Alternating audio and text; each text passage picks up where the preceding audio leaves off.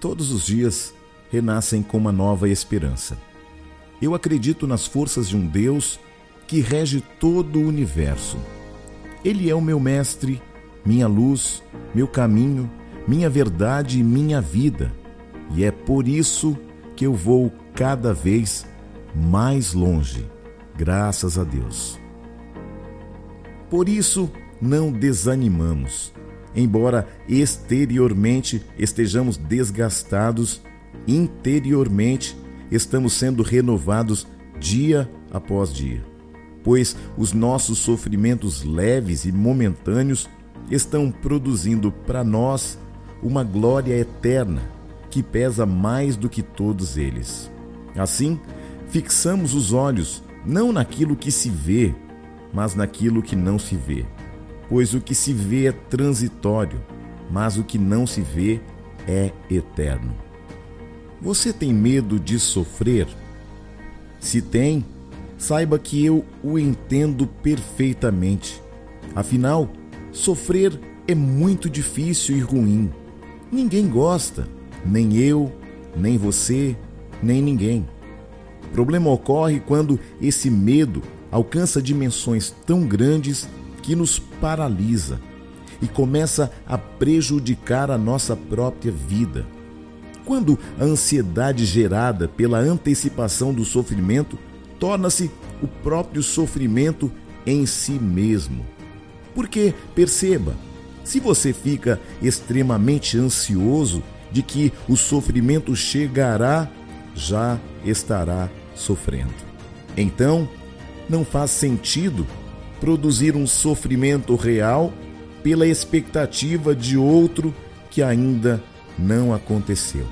O sofrimento é uma indesejável realidade da vida. Até o próprio Senhor Jesus sofreu. Embora fosse divino, que nunca houvesse pecado e conhecesse as razões por trás de sua dor e sofrimento, o Salvador do mundo exclamou assim, dizendo: A minha alma está profundamente triste, numa tristeza mortal. Mateus 26, 38. A verdade é que o sofrimento não poupa a ninguém.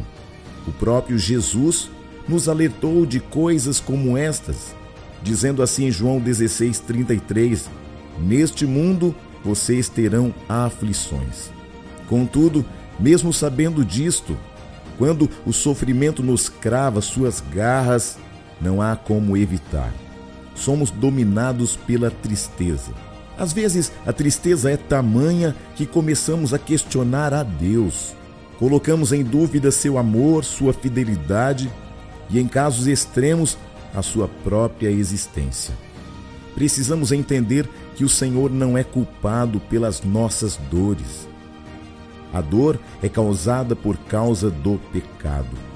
Uma vez que nós, seres humanos, provocamos a entrada do sofrimento no mundo ao transgredir a boa, agradável e perfeita vontade divina, Deus passou a usá-lo em nosso favor. Mesmo que machuque, sei que pode soar uma contradição, mas não é.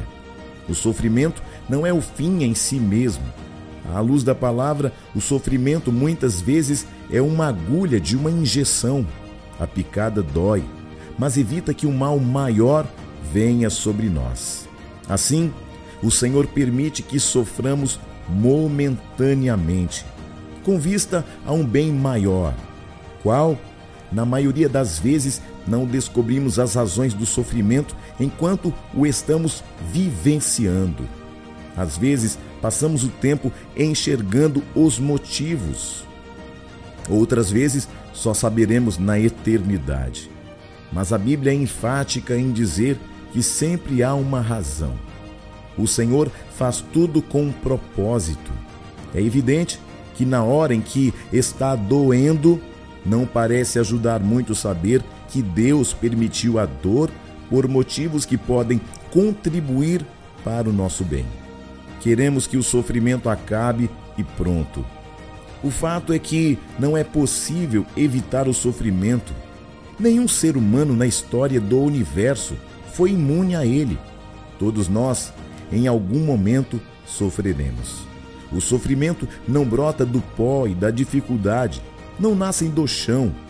No entanto, o homem nasce dentro de dificuldades e certamente estas fagulhas farão com que nós possamos estar acima delas.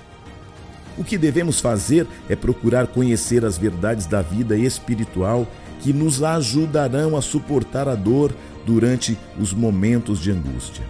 Confiar em Deus acima de nossa dor. Se você conseguir aguentar firme, tolerar as tribulações enquanto ela não termina, você certamente receberá uma coroa de vitória. Por isso, devemos buscar sim o refrigério durante o período de sofrimento, mas também aprender com as lições que a dor nos ensina. Nós nos preocupamos muito mais com o fim das dores. O Senhor, por sua vez, se importa muito mais com a finalidade delas. E quando nós confiamos que Deus tem o controle, nós compreendemos que o Senhor pode transformar os nossos problemas em um ambiente de tratamento, de aprimoramento e aperfeiçoamento. O sofrimento muitas vezes é um casulo. Deus permite que passemos por ele, porque sabe que no final do processo seremos aperfeiçoados. E enquanto o sofrimento não chega ao fim, ao término, que você consiga descobrir qual é a finalidade. Podemos dar o exemplo da lagarta. Se você remover a lagarta de dentro do casulo fora do tempo, certamente ela morrerá. Mas se aguardar o tempo com paciência, ela se tornará uma linda borboleta no crisalidar da sua vida. Deus tem um recado para você hoje. Os nossos sofrimentos são momentâneos e leves. Eles produzirão uma glória eterna que pesa mais que todos eles. Você pode confiar. O Senhor é o meu pastor e de nada terei falta. Em verdes pastagens me fará repousar e me conduz a águas tranquilas, restaurando todo o meu vigor.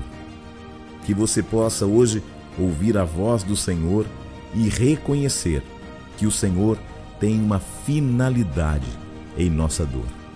E por maior que sejam elas, compreendam, no final, na finalidade, você vai entender que os processos de Deus sempre nos tornam muito melhores e muito maiores do que as nossas próprias dores.